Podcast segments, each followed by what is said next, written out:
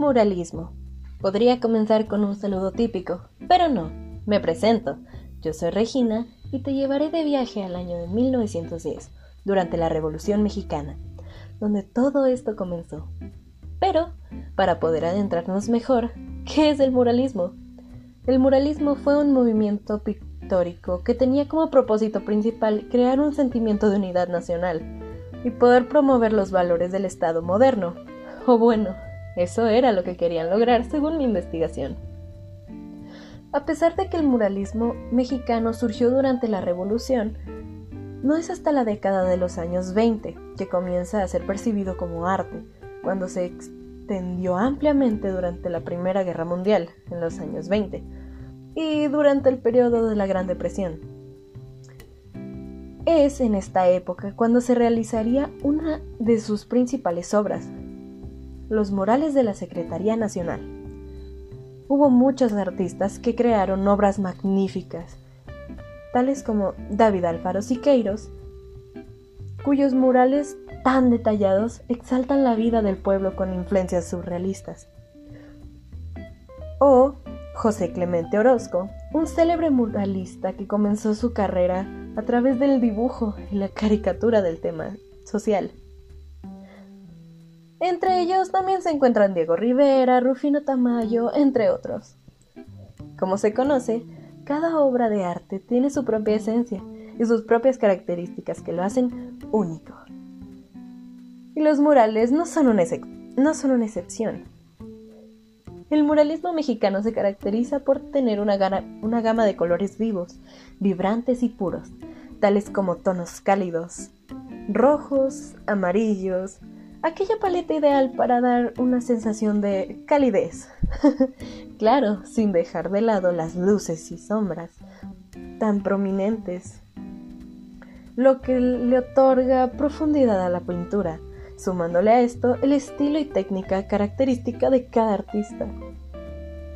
Ahora, hablando sobre características más específicas que le dan a, este una estética peculiar,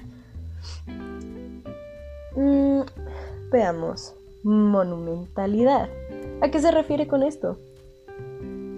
Si el muralismo e, era, una, era un arte concebido por el Estado para una estrategia social, es claro que debía tener un alcance público, lo que solo podía lograrse al hacer un mural. Técnicas. En el muralismo mexicano se usaron dos técnicas predominantes, el fresco y la encáustica. El fresco es una técnica pictórica que consiste en pintar sobre una capa húmeda de cal con pigmentos minerales disueltos en agua.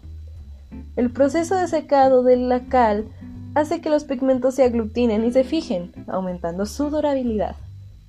Esta técnica requiere de velocidad en la ejecución, pues compite contra el tiempo de secado razón por la que no admite repintes. Así que quienes utilizan esta técnica son auténticos maestros del arte.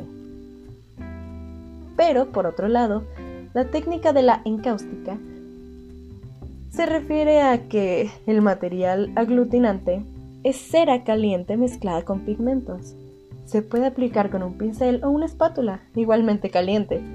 Luego de aplicarse se pule con trapos de lino bien secos se ha utilizado desde tiempos antiguos, especialmente sobre tabla, aunque también en la pintura mural. Dentro del movimiento muralista mexicano hay un intento de recuperar la cultura indígena, así como las fiestas, las, las costumbres del mundo agrícola. Y pues en realidad es un movimiento fundamental que al día de hoy continúa ejerciendo influencia en toda el área de América Latina y cuyas aportaciones a la historia del arte son hoy reconocidas internacionalmente. Por ahora nuestro tiempo se ha terminado, por lo que me despido para seguir en otra ocasión. Hasta luego.